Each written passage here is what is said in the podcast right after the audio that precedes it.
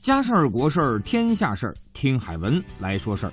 现在电信业发达，全国移动手机用户五亿，固定电话用户三点五亿，越来越多的人可以随时随地找到你。前不久，家住吴京的王老太就被一个自称检察官的莫名电话找上了门喂，是王老太吗？我是某某检察院的某某检察官，你和我们正在侦查的一个案子有牵连，你的银行账户涉嫌洗钱诈骗。知道什么是洗钱诈骗吗？那是犯罪。我们需要你配合本案的调查。现在我们要求你把账户上的银行存款转至检察院的安全账户，账号是……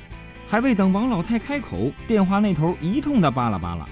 老实巴交的王老太哪里经历过这等语气严厉的犯罪通知啊？顿时就变成了热锅上的蚂蚁，不知不觉中就被人牵着鼻子到了银行。要说这警惕性高呢，还得数咱们银行的同志了。一看老太拿了三张存折，十六万元，一个劲儿死乞白咧的要向外地汇款，怀疑其中定有猫腻，于是报了警。有了警察叔叔的保证，王老太最终还是消停了。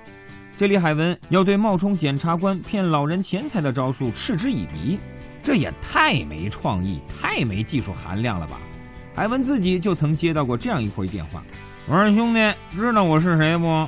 嘿嘿，听好了，我就是黑社会，你犯事儿了！我告诉你，你犯大事儿了！道上的大哥要花十万买一条腿，你知不知道？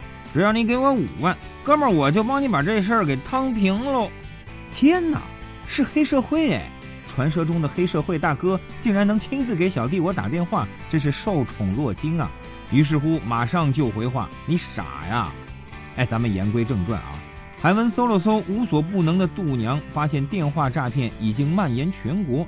现在常见的有十二种诈骗手段，什么中奖啊、退税呀、刷卡呀、补贴呀、点歌充值、退话费、冒充公检法等等等等。